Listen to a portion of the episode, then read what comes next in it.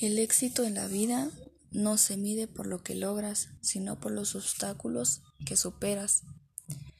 Buenas tardes, señor. Yo le voy a hablar del tema generación X.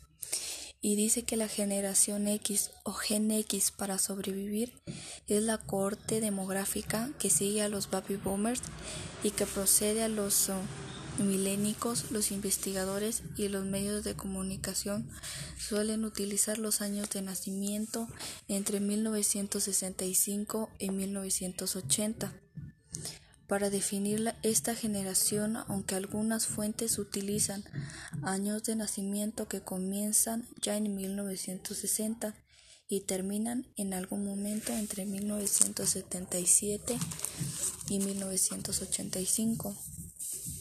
Algunos consideran que la generación Jones este, a 1954 y 1965 forma parte de la generación X.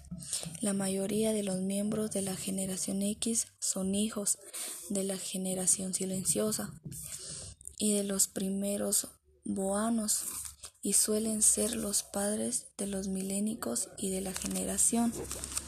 Este, algunas características de la generación X son son descendientes por lo general de familias conservadoras.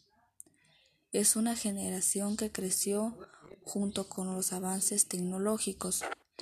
Realizan innumerables actividades culturales al aire libre y les gusta compartir en familia y con buenos amigos.